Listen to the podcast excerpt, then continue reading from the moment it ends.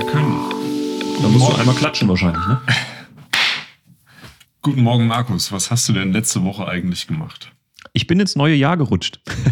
Frohes neues Jahr, ihr Lieben, Julian und Thomas. Ich hoffe, ihr seid gut reingekommen. Ja, doch, doch. Ging, ne? Ja. Ganz gemütlich. Ja, ähm, Neujahr. Ich hätte Und- fragen sollen, was hast du denn letztes Jahr alles? Genau, richtig. Das wird aber eine lange Folge dann. Ähm, Lange Folge. Ja, ähm, wir haben Neujahr gefeiert im familiären, im kleinen Kreis und haben ähm, gemütlich zusammengesessen und natürlich auch das Jahr nochmal reflektiert so ein bisschen. Das war ja schon ein turbulentes Jahr, kann man sagen. Ähm, Neujahr ist immer die Zeit der Neujahrsempfänge. Ich war gestern äh, alleine auf Dreien und es stehen auch die nächsten Tage noch ein paar Neujahrsempfänge an. Also Neujahrsempfänge von Gemeinden meistens, von Ortsgemeinden.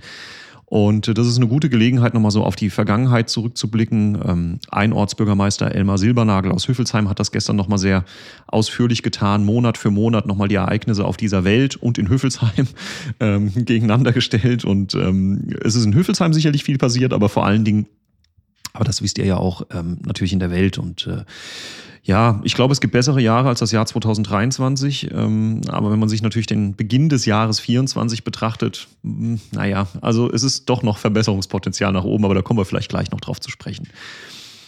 Ja, ansonsten, ähm, wie seid ihr denn reingekommen? Habt ihr gemütlich zu Hause gefeiert mit euren Familien?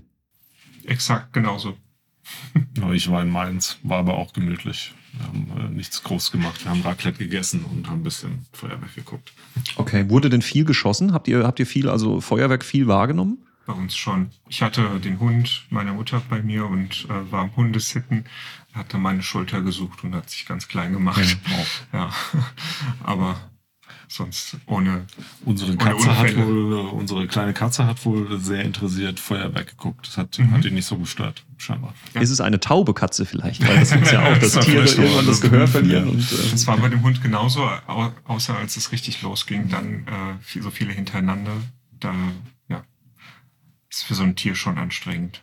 Absolut, ja. Ähm, Tiere jeder Art. Ähm, ich, ich weiß zum Beispiel, bei mir in der Nachbarschaft gibt es auch Pferde, die dann, die dann wirklich ernsthaft Probleme Ja. kriegen. Und äh, habe auch irgendwo einen Post gesehen, dass irgendwo ein Tier, weiß nicht, ob es eine Ziege, ein Schaf, irgendwas war, das wirklich auch verendet ist wegen dieser ähm, Böllerei. Mal abgesehen davon, dass es natürlich auch nicht gut ist für die Luft. Ich habe, äh, das ist immer ganz bemerkenswert, ähm, wenn man dann nach einem Silvesterabend äh, sich unter die Dusche stellt und sich mal die Haare wäscht, was da an ähm, an Rußpartikeln wirklich, also was da rauskommt, wenn man da in das Wasser mal guckt, ähm, erstaunlich, ja, was da in die Luft gefeuert wird und dann am Ende wundert es mich dann auch immer, das Zeug kostet ja irre viel Geld. Also wenn man dann mal so in die Regale bei Aldi, Rewe und Co. guckt, ähm, was da so Batterien kosten, da, da legen ja Leute mehrere hunderte Euros hin für so Sachen. Tja. Naja, also meins wäre es nicht. Ähm, ich habe so für die Kinder so ein bisschen Kleinkram geholt, Wunderkerzen und so Sachen, ähm, was man gut handeln kann. Aber dass ich mir jetzt die teuren Batterien für 200 Euro kaufe, um dann äh, die in die Luft zu schießen, ähm, weiß nicht. Äh, äh, wahrscheinlich bin ich aus dem Alter raus und wahrscheinlich denke ich auch heute so ein bisschen anders drüber nach über das Thema. Ja. Feuerwehreinsätze gab es für dich nicht. Zum Glück nicht, muss man sagen. Ähm, auch das kam schon vor, tatsächlich, dass man dann äh, in der Silvesternacht äh, gerufen wurde zu Feuerwehreinsätzen. Ähm, nein, dieses Mal war alles ruhig, war alles okay. Es war insgesamt auch sehr gesittet, fand ich, auch in der Nachbarschaft und so. Es war, ähm, war ein schöner, ruhiger Silvesterabend, den man ähm, genießen konnte, auch mit den Kindern natürlich zusammen. Jetzt muss ich mal gerade hier den Fokus auf nicht stören machen. Sonst kommen die ganzen Mails rein und ihr hört das da draußen.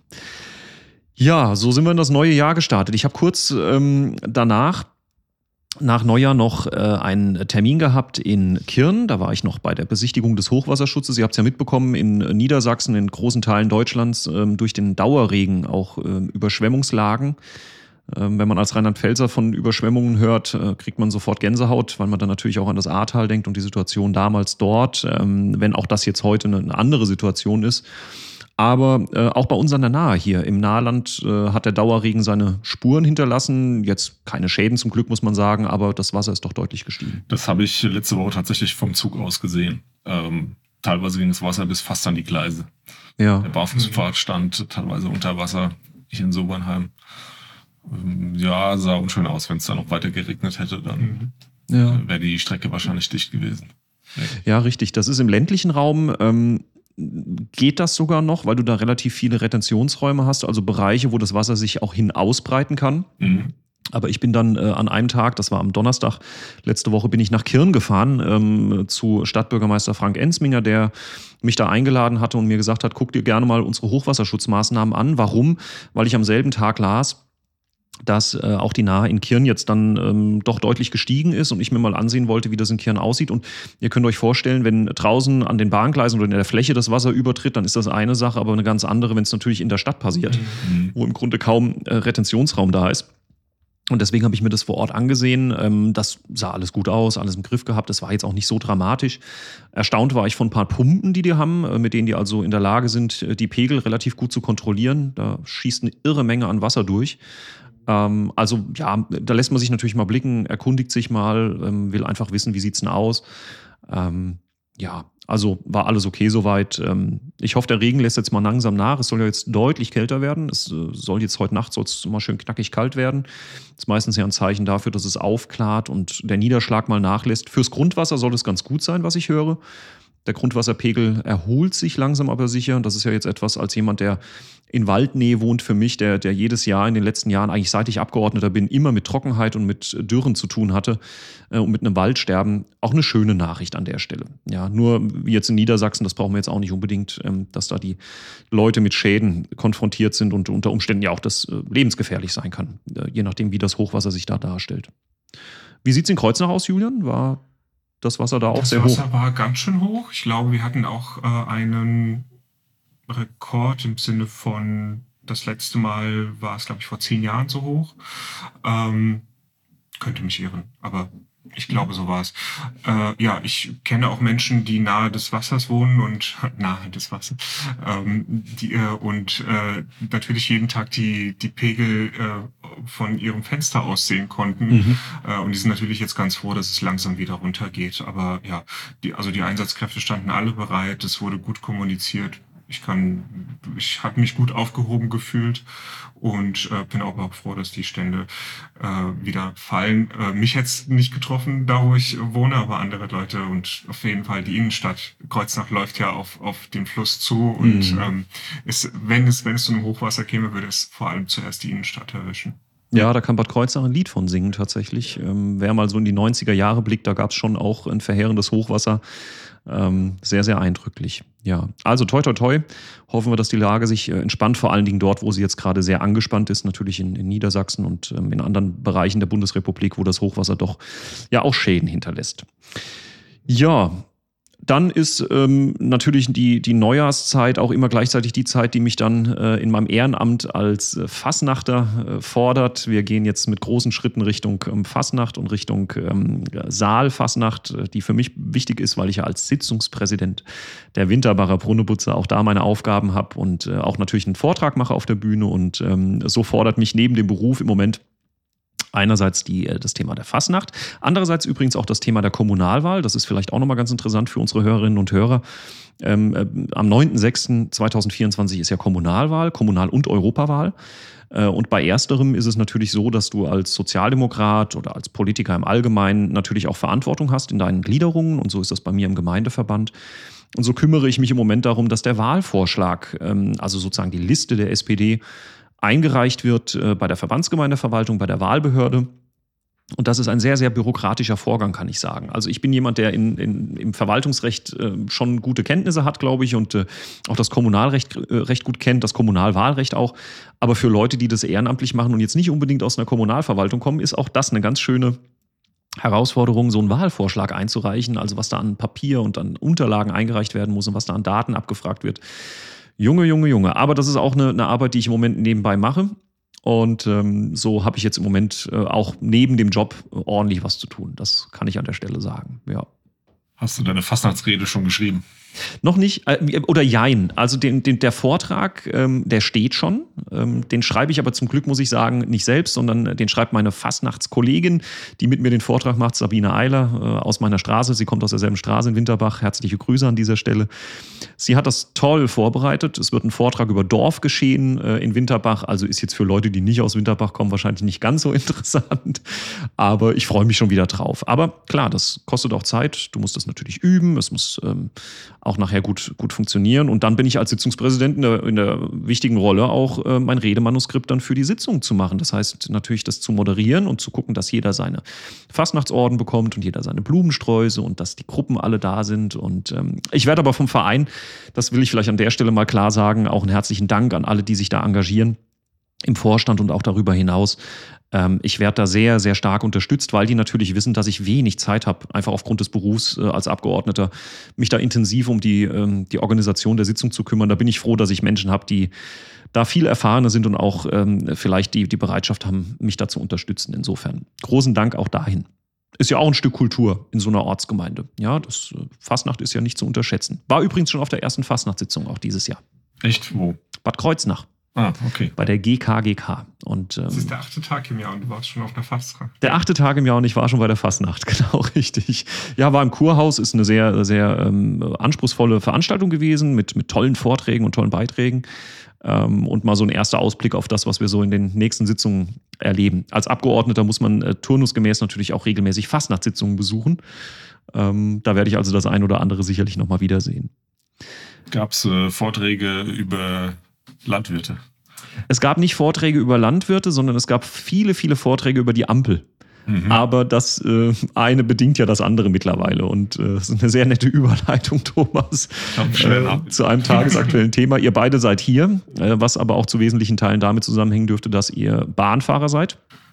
Genau. Ähm, und heute die Züge zumindest mal grundsätzlich gefahren sind. Mein Lokführer ist heute, glaube ich, mit dem Traktor unterwegs, deswegen war er nicht da. Oh, okay. Ja, ähm, die Autobahnzufahrten sind ähm, blockiert an vielen Stellen durch die Landwirte, durch die Proteste, ähm, die ja auch angekündigt waren und, und, von denen wir ja alle wissen, warum sie auch ähm, geführt werden. Ähm, ich bin gespannt. Ich habe heute Nachmittag um 17 Uhr den Neujahrsempfang in der Staatskanzlei, den ich besuchen darf bei der Ministerpräsidentin Malu Dreyer. Um 17 Uhr muss ich da in der Staatskanzlei in Mainz sein. Ich weiß noch nicht so recht, ob ich das schaffe. Ich fahre frühzeitig hier los. Ja, oder fast Zug. Oder ich fahre Zug, nur das Problem ist, ich muss nach dem Neujahrsempfang in äh, Mainz um 19 Uhr in Waldböckelheim sein, beim dortigen Neujahrsempfang der SPD. Das wird mit dem Zug Und da in Waldböckelheim kein Bahnhof ist, ähm, muss, müsste ich mich dann von Mainz irgendwie nach, ähm, ja, weiß ich nicht, Kreuznach wieder schaffen und von dort aus mit dem Auto. Also am einfachsten wäre es tatsächlich mit dem Auto nach Mainz und von dort aus direkt wieder nach Waldböckelheim. Tatsächlich fahre ich äh, öfter über Waldböckelheim mit der Buslinie 250, ja. wenn der Zug mal wieder streikt. Mhm. Und das kommt ja schon das häufigere mal vor. Kommt vor, ja. Die GDL streikt ja diese Woche, glaube ich, auch. Ab ähm, Mittwoch. Oder es ist ja angekündigt, ab Mittwoch dann, genau. Ja, also es ist ordentlich was los auf den Straßen und den Gleisen. Ähm, der Unmut der Landwirte ist natürlich was, was mich politisch auch sehr beschäftigt, auch persönlich sehr beschäftigt. Ähm, ich komme ja aus einer kleinen Ortsgemeinde, die weit im ländlichen Raum ist und würde behaupten, ein Großteil der Menschen, die ich kenne, sind auch in irgendeiner Art und Weise mit der Landwirtschaft in Kontakt und meistens selbst dann auch Landwirte. Ähm, da ist eine Menge, Menge Frust, eine Menge, Menge Dampf, äh, der gerade abgelassen wird. Ähm, was mich mit Sorge umtreibt, ist weniger der Protest der Landwirte als solches, der in der Sache auch nachvollziehbar ist und es ist auch ein gutes Recht in diesem Land zu demonstrieren. Was mich mit Sorge umtreibt, ist tatsächlich der Umstand, dass wir wissen ähm, und dass ich es auch persönlich schon erlebt habe, dass sich da Kräfte einmischen mittlerweile und diese Proteste auch als Bühne nutzen. Wo hast du das persönlich erlebt? In Bad Kreuznach auf der Pfingstwiese. Ja, ich war ähm, gemeinsam mit meinem Landtagskollegen Michael Simon aus dem Nachbarwahlkreis ähm, waren wir bei der Bauerndemonstration auf der Pfingstwiese. Da waren ja schon 350 äh, bis 400 Traktoren unterwegs nach Bad Kreuznach. Das war schon sehr, sehr eindrücklich. Mhm. Und ähm, wir haben uns dort ähm, nicht nur blicken lassen, um einfach da gewesen zu sein, sondern natürlich auch als Sozialdemokraten und damit auch als Teil der Ampelregierung. Ähm, jetzt sind wir zwar nur Landespolitiker, aber wir, irgendwie zählt man uns ja auch ein Stück weit dazu ähm, auch gesprächsbereit zu zeigen sind dort gewesen, ähm, haben auch gute Gespräche geführt mit vielen Landwirtinnen und Landwirten, die dort vor Ort waren, die, glaube ich, auch sehr froh waren, dass wir uns da blicken gelassen haben, dass wir uns da auch nicht weggeduckt haben.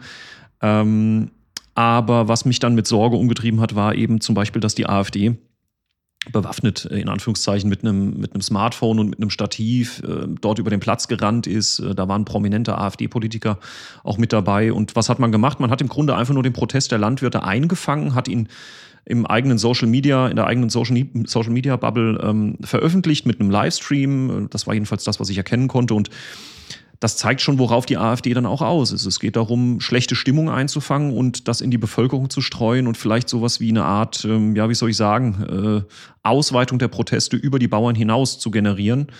Ähm, das wird, glaube ich, weder dem Anliegen der Bauern, der Landwirtinnen und Landwirte und Winzer, äh, die man da auch noch mit einrechnen muss, ähm, gerecht, noch der Situation, dass eine Demonstration eher ja den, den Sinn hat, eine Diskussion auch in der Sache herbeizuführen was man mit einer Demo ja eigentlich nicht will, ist ja den Hass und die, die Wut der Bevölkerung noch weiter aufzustacheln. Das kann ja am Ende nicht das Ziel einer solchen Demo sein. Das ist was, was mich mit Sorge umtreibt. Und ich glaube auch, dass die Bauernverbände selbst ähm, spätestens jetzt merken, ähm, oh, oh, da könnte es Kräfte geben oder da gibt es Kräfte, die sich da einmischen. Und ich würde mir wünschen, dass wir darüber vielleicht noch ein bisschen intensiver auch reden. Mhm. Ja. Nehmt ihr das bei euch im Umfeld auch so wahr, dass der, die, die, die, der Hass und die Hetze auch solche Plattformen nutzt wie Proteste und Demonstrationen von einzelnen Berufsgruppen, jetzt speziell hier im Bereich der Landwirtschaft? Hm nicht sichtbar zugegeben. Ähm, aber mich wundert nicht, dass äh, AnhängerInnen der AfD äh, solche ähm, Wellen mitreiten und das unter ihrem Namen verbuchen möchten. Ähm, ich glaube, es ist wichtig, dass da auch äh, eine klare Grenze gezeigt wird. Also ne, das würde ich sogar als Forderung hinausschicken wollen in die Welt, dass man sich äh, da klar distanziert. Ja, die, die AfD ist die Partei, die im Grunde ja jede staatliche Subvention streichen will. Da reden wir dann nicht nur über die Agrardieselsubvention, sondern über so ziemlich alles. Und wir wissen, die Landwirte sind ja ein Berufsstand, die maßgeblich äh, von Subventionen leben und, und auch darüber existieren. Das ist übrigens ein Punkt, über den man in der Tat mal intensiver reden müsste. Und das ist, glaube ich, auch der, der Ansatz, an dem man ähm, auch mit den Landwirten gemeinsam nochmal ins Gespräch kommen muss. Und darauf warten auch die Landwirte schon seit Jahrzehnten, muss man sagen dass wir mal darüber reden und, und vor allen Dingen auch Lösungen präsentieren, wie wir die, den Berufsstand der Landwirtschaft und der, der Winzerschaft und alles, was da hinten dran hängt, äh, mal auf Beine stellen, die es vielleicht nicht mehr so nötig machen, diese Subventionen auch leisten zu müssen. Also es ist ja schon auch bemerkenswert, dass du als Landwirt, als äh, Hof oder als ähm, Winzerbetrieb einfach schlicht darauf angewiesen bist, dass du staatlich subventioniert bist. Das zeigt ja schon offenkundig, ist in dem Geschäftsmodell, in diesem Gebaren irgendetwas in der Schieflage. Und ich glaube auch, dass es ganz wichtig ist, der, dem Berufsstand auch zu zeigen, dass man darüber reden muss. Und ich glaube auch, das ist das am Ende, worum es geht. Es geht, glaube ich, nicht um diese, nur um diese Agrardieselsubvention oder um die Kfz-Steuerbefreiung, die man ja jetzt wieder dann ähm, zurückgenommen hat, die Entscheidung. Da geht es, glaube ich, noch um Grundsätzlicheres, nämlich um die Frage, wie unser Berufsstand der Landwirtschaft ähm, in Deutschland künftig ja aufgebaut ist und, und sich im Wettbewerb auch sieht. Aber eins ist klar, und das ist gut, dass du das ansprichst, Julian, die AfD ist halt eben gerade nicht die Partei, die, die da äh, sozusagen den, den Wert drauf legt, sondern sie ist, äh, steht natürlich für eine, äh, für eine pauschale Abschaffung jeder staatlichen Subvention. Ähm, und das kann natürlich jetzt zum aktuellen Zeitpunkt äh, ganz sicher nicht im Interesse der Landwirtschaft sein. Ja. Aber am Ende, man sieht, wie es verfängt, ja, und wie populistische Kräfte das nutzen. Wir haben das gesehen im Norden, als der Bundesminister Habeck ähm, auf der Fähre war, aus dem Urlaub zurückkam und dort Menschen vermeintlich Landwirte, man weiß ja gar nicht so recht, wer das am Ende dann auch wirklich war, wer sich da positioniert hat, ähm, äh, versucht haben, da äh, mit Habeck, naja, eigentlich nicht ins Gespräch zu kommen, sondern nur rumzupöbeln, muss man an der Stelle sagen. Es gab ja auch ein Gesprächsangebot nach allem, was ich gesehen habe, das dann auch nicht angenommen wurde. Ähm, und man muss, man darf einen Fehler nicht machen. Ich glaube, das ist auch ein ganz wichtiger Appell nach draußen in die Bevölkerung. Ich für meinen Teil werde das so tun. Ähm, man darf sich nicht spalten lassen durch diese Populisten. Also was jetzt ganz wichtig ist, ist nicht der Landwirtschaft per se zu unterstellen, dass das alles Rechtspopulisten sind und dass das Menschen sind, die diesen Staat umkrempeln wollen. Ganz im Gegenteil. Da gibt es einen Berufsstand, der kämpft jetzt für seine Interessen. Ich kann auch verstehen, dass da eine gewisse Wut da ist. Ähm, aber ich glaube nicht, dass wir jetzt den Fehler machen dürfen, daraus zu schließen, dass alle Landwirte Rechtspopulisten sind und, ähm, und irgendwie was gegen diesen Staat haben. Gleichzeitig müssen natürlich die Landwirte auch schon aufpassen, dass sie sich nicht instrumentalisieren lassen dann von den Rechtspopulisten und, und von den ja, Verschwörungstheoretikern und den Querdenkern und äh, weiß Gott, wer da äh, alles mit äh, versucht, irgendwie ein Kapital draus zu schlagen. Das ist, glaube ich, der Weg, auf den wir uns begeben müssen und miteinander reden. Und ähm, man muss natürlich auch sagen, die Politik der Ampel, die Entscheidung, auch ähm, Einsparungen vornehmen zu müssen, ist keine, die man sich herbeigewünscht hat, sondern die herbeigeführt wurde, auch durch ein Urteil des Bundesverfassungsgerichtes. Diese Vorgaben sind natürlich auch zu beachten. Ähm, und es ist sicherlich für eine Ampel ähm, nicht leicht, die Entscheidung zu treffen, wo man dann am Ende einspart, denn beklatscht wirst du ja nirgends. Also das ist ja ein Irrsinn zu glauben, dass wenn man woanders dann das Geld einspart, dass es dann irgendwie äh, besser wird. Auch der, der pauschale Ruf danach, weniger Geld ins Ausland zu geben, speziell auch was die Krisen angeht, was den Ukraine-Krieg und ähnliches angeht, das mag populistisch sein, das mag, mag einfach zu verstehen sein, aber am Ende sind wir natürlich als Deutschland ja auch in der Pflicht, unseren Beitrag in der NATO zu leisten, auch in der, in der Weltgemeinschaft. Das ist nicht so einfach zu sagen, wir, wir würden jetzt einfach kein Geld mehr äh, für ausländische Zwecke zur Verfügung stellen. Ich glaube, da muss man doch ein bisschen differenzierter drüber nachdenken. Ja. Wir hängen ja wirtschaftlich nun mal auch vom Ausland ab, wenn äh, das Ausland sich dann irgendwann sagt, warum geben wir eigentlich so viel nach Deutschland, äh, so viel Geld nach Deutschland, indem wir von dort Waren kaufen, dann haben wir ein Problem. Also es ist komplexer. Abhängigkeit, ja. nicht? Wenn, wenn, wenn wir Entwicklungshilfe zahlen und diese Länder dann wieder bei uns einkaufen, dann ist es nicht so verkehrt. Ja, und, und ich glaube am Ende, wir, wir müssen das gar nicht im Detail alles auseinandertüfteln. Man kann da jetzt Bücher füllen, wahrscheinlich mit der Frage, welche, welche Export- und Importwege und wie sich die eine Kürzung am Ende volkswirtschaftlich auf den anderen Bereich auswirkt. Ich glaube, am Ende kann man feststellen, es ist nicht einfach damit getan zu sagen, wir geben weniger ins Ausland, weil das ist viel zu einfach für die Komplexität, die da hinten dran steckt.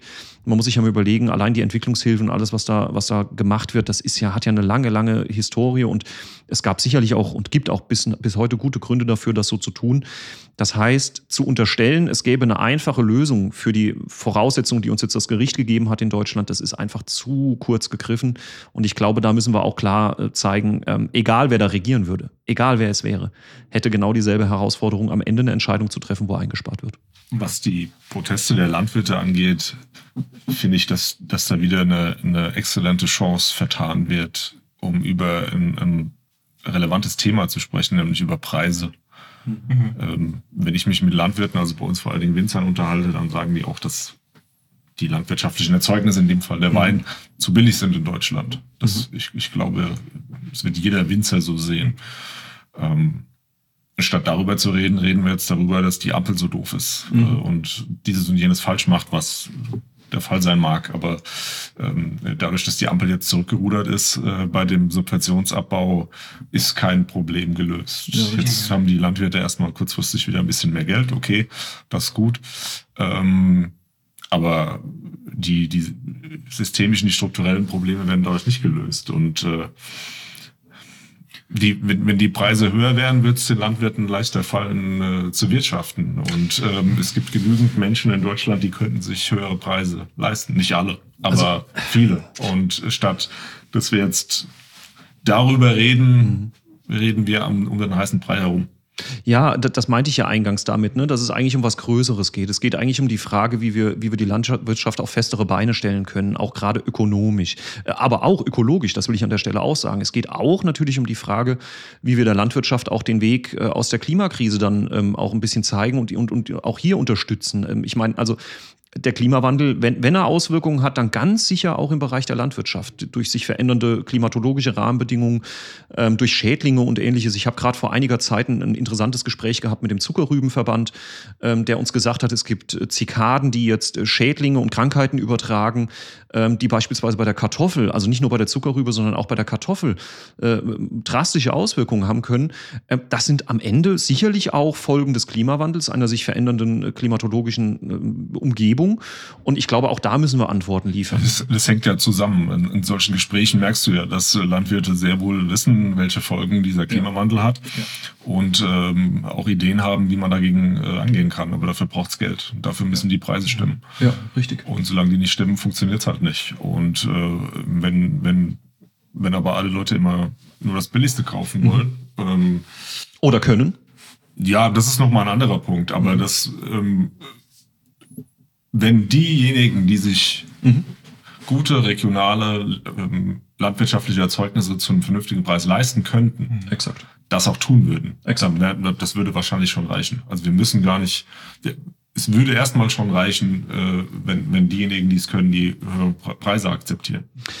Ich nehme da auch ein bisschen den Lebensmitteleinzelhandel auch in die Verantwortung. Ich sage euch ganz ehrlich, Geht mal durch einen Rewe, durch einen Aldi, durch einen Edeka. Ich will jetzt gar keinen äh, ausnehmen und auch gar keinen explizit an den Pranger stellen. Das ist nicht meine Absicht. Aber geht mal in die Weinregale und schaut euch mal an. Da steht der französische Merlot für 2,99 Euro die Flasche.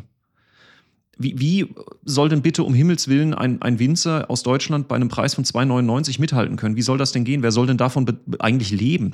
Das kann am Ende nicht funktionieren. Und wir müssen uns vielleicht in diesem Land, das ist aber oft schon geführt worden, diese Diskussion, mal darüber unterhalten, warum solche Angebote überhaupt in den Regalen liegen. Also warum es sowas überhaupt gibt. Ähm, ein Argument, das du natürlich als Politiker sofort entgegengehalten bekommst, wenn du sagst, die Lebensmittelpreise müssten eigentlich höher sein, ähm, um auch den, den Landwirten und den Bauern auch die Existenzgrundlage zu sichern, losgelöst von Subventionen, ist natürlich immer, dass viele Leute auch zu Recht sagen, das können wir uns gar nicht leisten. Und dann kommst du wieder in diese Debatte rein, über die wir auch in diesem Land sehr intensiv reden müssen, das Thema Lohngerechtigkeit, über die Frage, wie ist eigentlich unsere Einkommensstruktur in Deutschland. Ähm, es gibt viele, viele Leute, Thomas, da gebe ich dir vollkommen recht, die könnten es ohne weiteres äh, sich leisten den, den regionalen Metzger zu besuchen, sich die Produkte, die Nudeln und, und die Eier vielleicht beim, beim lokalen ähm, Landwirt zu holen. Ähm, aber es gibt halt eben auch eine Menge Menschen, die können es nicht. Und die sind, weil die Kosten auch in anderen Bereichen so extrem steigen, darauf angewiesen, dass es Billigprodukte gibt in der Lebensmittelbranche. Und das ist da hängt das ganze Ding schon schief. Ja. Also am Ende müsste man eigentlich sagen, wenn wir eine gute, gerechte Einkommensgerechtigkeit in diesem Land haben und die Menschen ausreichend Geld bekommen und verdienen, um, sagen wir mal, sich einen gewissen Standard auch gönnen zu können in diesem Land. Da rede ich nicht von Luxus, sondern von, von Standardgütern dann wäre es sicherlich auch machbar, dass man sagt, okay, es wäre auch verkraftbar, wenn, wenn die Lebensmittel im, im Supermarkt vielleicht ein bisschen teurer wären, um eben auch den Berufsstand der Landwirtschaft endlich mal losgelöst von staatlicher Subvention ähm, eine bessere Existenz auch noch zu ermöglichen. Also ich glaube, da, das ist so die, die, darüber muss man reden tatsächlich, ja. Und äh, das wird auch gemacht. Ähm, ihr wisst, ich bin ja auch Ausschussmitglied im Landwirtschaftsausschuss und ähm, ich weiß, dass diese Diskussion auch seit ich in diesem Ausschuss bin sehr intensiv geführt wird. Ähm, am Ende hängt es an der großen Grundsatzfrage, wie wir ja, Einkommensgerechtigkeit schaffen, Lohngerechtigkeit schaffen, wie wir auch älteren Menschen, die in der Rente sind, äh, noch eine, Rente zur Verfügung stellen, die es auch ermöglicht, gute und, und regionale Lebensmittel, fair gehandelte Lebensmittel auch zu kaufen. Ähm, es ist ja klar, wenn wir auf der einen Seite eine Grundrente brauchen, ist, ist natürlich die logische Umkehr, dass es wohl Menschen gibt, die mit diesen 900 Euro, glaube ich, da liegt sie irgendwo, äh, wirtschaften müssen. Und dann überlegst du halt dreimal, ob du jetzt den regionalen Metzger und die 300 Gramm Aufschnitt beim regionalen Metzger holst oder ob du dann eben vielleicht doch irgendwie zu einem Großbetrieb gehst, der dir den, den Kilo für einen, für einen ganz anderen Preis abpackt. Das ist, glaube ich, das Kernproblem. Und darüber müssen wir reden. Was nicht passieren darf, ist, dass ähm, Populisten diese Diskussion für sich beanspruchen und der Glaube daran, dass die Ampel alleine selbst das Problem sei, dass das äh, irgendwie draußen verfängt. Denn wer sich auch mal das Grundproblem der Landwirtschaft betrachtet, weiß, das ist ja nicht erst seit, äh, wie lange sind wir jetzt in der Ampel, 2021 der Fall, sondern das, ist, das hat eine jahrzehntelange Geschichte. Da gab es auch andere Parteien, die in dieser Bundesrepublik regiert haben. Ja, die Frau Klöckner mal fragen, was sie dazu sagen. Ja, die, die, richtig. Also ich will es gar nicht an einzelnen Personen festmachen. Man kann sie da sicherlich mal erwähnen. Das ist, ist äh, sie war mal Landwirtschaftsministerin. Auch da gab es nicht unbedingt immer nur ähm, großartige, äh, euphorische Rufe aus der Bauernschaft. Was ich damit sagen will, ist, zu glauben, es liegt an der Ampel per se, ist, da macht man sich halt auch sehr einfach. Das spielt am Ende den Populisten in die Hände, die, die vielleicht ganz andere Zwecke verfolgen. Ähm, man muss, glaube ich, sehen, dass das Grundproblem der Landwirtschaft eins ist, das wir seit Jahrzehnten in dieser Republik haben. Und das muss man einfach mal jetzt auch wirklich energisch und, und äh, zielgerichtet auch angehen. Ja, vielleicht ja auch ein guter Anlass, jetzt mal ernsthaft darüber zu reden. Wir haben in der letzten Folge über die Schuldenbremse gesprochen naja, jetzt könnte ich wieder sagen, ähm, auch das wäre vielleicht ein Ansatzpunkt zu sagen, okay, lasst uns mal äh, über das Thema Öffnung der Schuldenbremse auch in solchen Bereichen sprechen.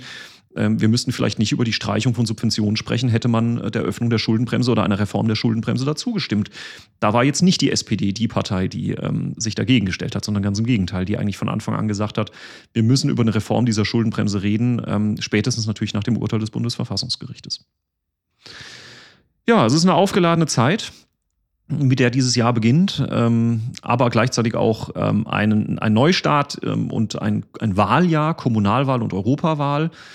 Äh, ich glaube, es ist auch nochmal wichtig, die Europawahl nochmal kurz zu erwähnen und auch nochmal deutlich zu machen, wie wichtig es ist, dass wir auch bei der Europawahl unser Kreuzchen an der richtigen Stelle machen, äh, im Idealfall an demokratischen Stellen, äh, denn die Populisten werden ja nicht nur in Deutschland versuchen, ähm, Oberwasser zu gewinnen, sondern sie werden natürlich mit großer Sicherheit auch versuchen, in Europa ähm, die Oberhand zu gewinnen. Und da ist es schon wichtig, dass die Menschen wissen, dass nicht nur ihr Ortsbürgermeister oder die Ortsbürgermeisterin, sondern eben auch das Europaparlament gewählt wird am 9.06.2024. Da werden wir sicherlich das ein oder andere Mal noch drüber sprechen, weil Landwirtschaftspolitik, das ist auch nochmal ein schöner Bogen, zu ganz großen Teilen auch Europapolitik ist. Ähm, also da geht es ganz viel um Regulatorien, die aus Brüssel kommen die das Europaparlament verabschiedet, die Europäische Kommission. Und ähm, auch da kann man vielleicht noch mal ein bisschen Verständnis für die Landwirtschaft aufbringen. Die Regularien, die da teilweise aus der Europäischen Union kommen, die machen es den Landwirten jetzt auch nicht unbedingt leicht, ja, sondern äh, das verändert sich regelmäßig.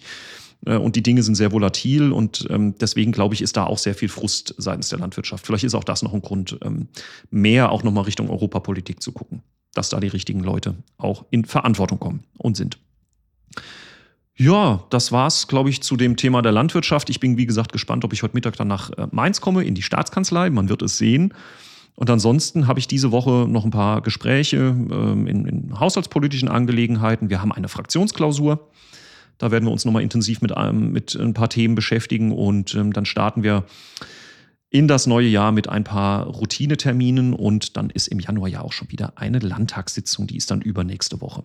Ja, also interessante Zeit. Ähm, hoffentlich wird es ein bisschen ruhiger, was die, was die Aufgeladenheit der Stimmung in der Bevölkerung angeht. Wir haben ja auch äh, am 27., das ist dann auch in diesem Januar, kann man schon mal sich vormerken, am äh, 27. Samstags um 11 Uhr eine Gedenksitzung des Landtages. Äh, da geht es dann um die Opfer des Nationalsozialismus. Also man merkt, Rechtspopulismus, Nationalsozialismus, Anti- äh, Faschismus und all diese Themen sind präsenter denn je. Ähm, ich denke, ja, äh, es tut uns allen gut für das Jahr 24 ein bisschen mehr Ruhe zu kriegen.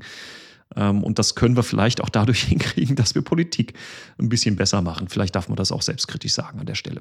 Ja, also Thomas und Julian, äh, vielen Dank für diese kurze Neujahrsfolge. Wir starten jetzt in die Routinearbeit und werden dann nächste Woche wieder für die Hörerinnen und Hörer da draußen unterwegs sein. Ich wünsche euch allen alles Gute für das neue Jahr 2024. Ebenso. Und lasst euch nicht spalten. Richtig. Tschüss.